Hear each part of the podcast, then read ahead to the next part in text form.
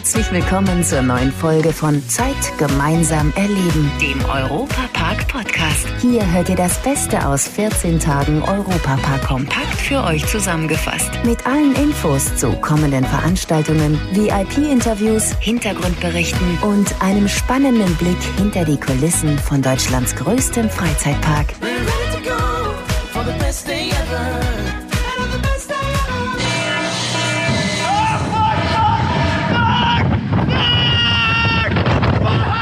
So hat sich das Ganze angehört, als YouTuber Tobias Mundinger rückwärts die Blue Fire gefahren ist.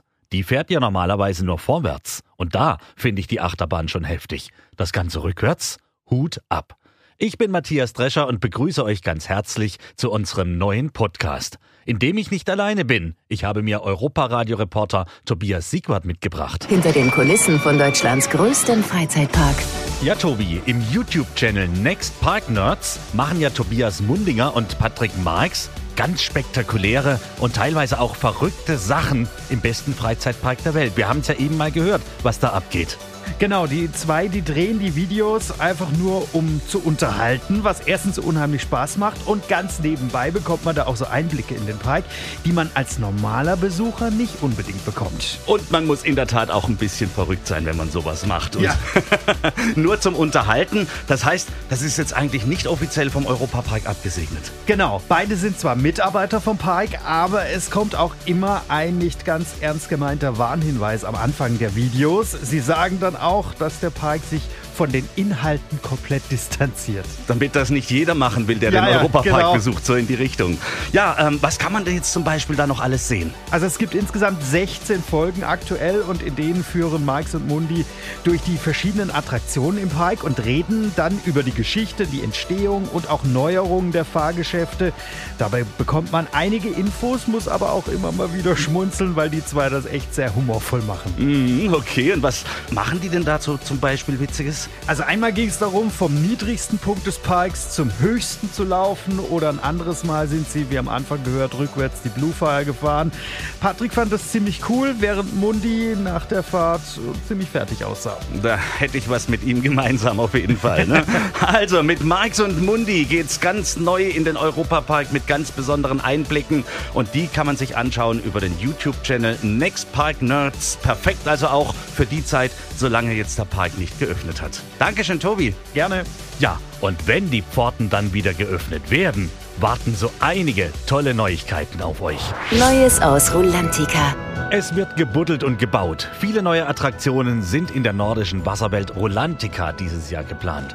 Im Frühsommer soll alles fertig sein. Europapark-Reporter Tobias Siegwart, wenn du gerade da bist, kannst du uns doch sicherlich mal noch ein paar exklusive Einblicke geben, was da gerade so alles entsteht. Obwohl ja eigentlich Rolantica noch gar nicht so alt ist. Du, die haben die Wasserwelt ja erst vor einem guten Jahr eröffnet. Trotzdem gibt's dieses Jahr schon eine große Erweiterung. Ab Frühsommer soll's den neuen großen Outdoor-Bereich geben. Mit Svalgorok wartet da Deutschlands größter Outdoor-Wasserspielplatz mit über 100 verschiedenen Spielmöglichkeiten und einem großen Rutschenturm. Da lohnt sich übrigens aktuell auch immer mal wieder auf der Facebook-Seite von Rolantica vorbeizuschauen. Da gibt's regelmäßig Bilder von der Baustelle. Zum Beispiel sieht man da jetzt, dass schon der große Rutschenturm mit der Wellenrutsche steht. Auch der Trichter für die Trichterrutsche wurde montiert.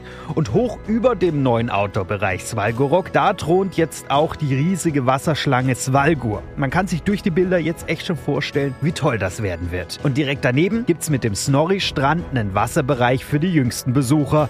Auch für die Eltern ist übrigens gedacht, da gibt's viele Liege- und Entspannungsmöglichkeiten dann im Außenbereich. Da freuen wir uns doch alle gemeinsam darauf mit Rolantica-Maskottchen Snorri auf das, was da auf uns zukommt. Damit die Vorfreude bis dahin kontinuierlich größer wird, könnt ihr euch gerne unter rolantica.de über den Fortschritt der Bauarbeiten auf dem Laufenden halten. Zeit gemeinsam erleben. Im Gespräch mit Familie Mack. Zeit gemeinsam erleben. Das ist ja das Motto des Europapark Rust und auch dieses Podcasts.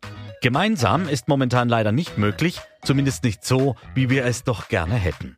Michael Mack, geschäftsführender Gesellschafter des Europapark.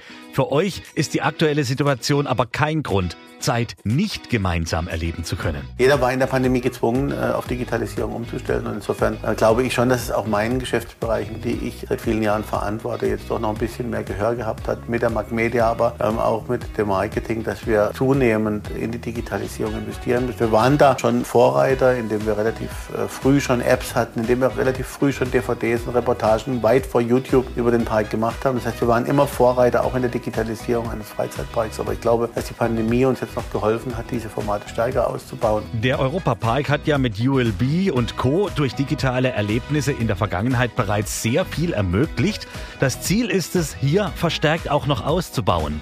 Und diese ständige Zukunftsvision von neuen Möglichkeiten, die Welt virtuell erleben zu können, ist ja nicht das Einzige, was den Europapark ausmacht. Das Besondere an diesem Europapark war, dass wir gesagt haben, Spaß für die ganze Familie. Das heißt, wir hatten von der Postkutsche bis zum Kaffee, bis hin zur Silverstar oder Blue Fire und zum Entertainment-Programm etwas für die ganze Familie dabei. Und ich glaube, das ist das, was uns auszeichnet und zum weltbesten Park gemacht hat. Und ich glaube, dass uns auch das noch weiterhin in der Zukunft auszeichnen wird. Julbi ist ein gutes Beispiel für die Digitalisierung, aber wir glauben immer noch an an diesen haptischen Effekt des Erlebnisses gemeinsam mit der Familie an einem Ort. Und insofern äh, wissen wir, dass wir ein großartiges Geschäftsmodell haben, nämlich Menschen wollen sich auch nach der Pandemie, glauben wir, weiterhin treffen. Oh ja, auch darauf freuen wir uns natürlich schon alle, wenn wir wieder Zeit gemeinsam erleben können.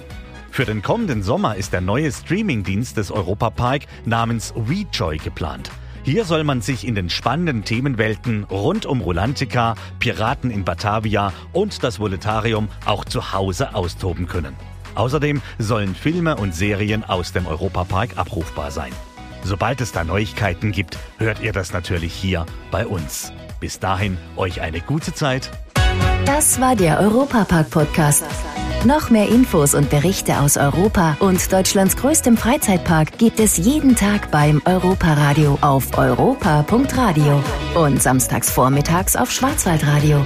Bundesweit auf DAB Plus, per Web und in der App. Vielen Dank fürs Zuhören und bis zum nächsten Mal bei Zeit gemeinsam erleben, dem Europapark Podcast.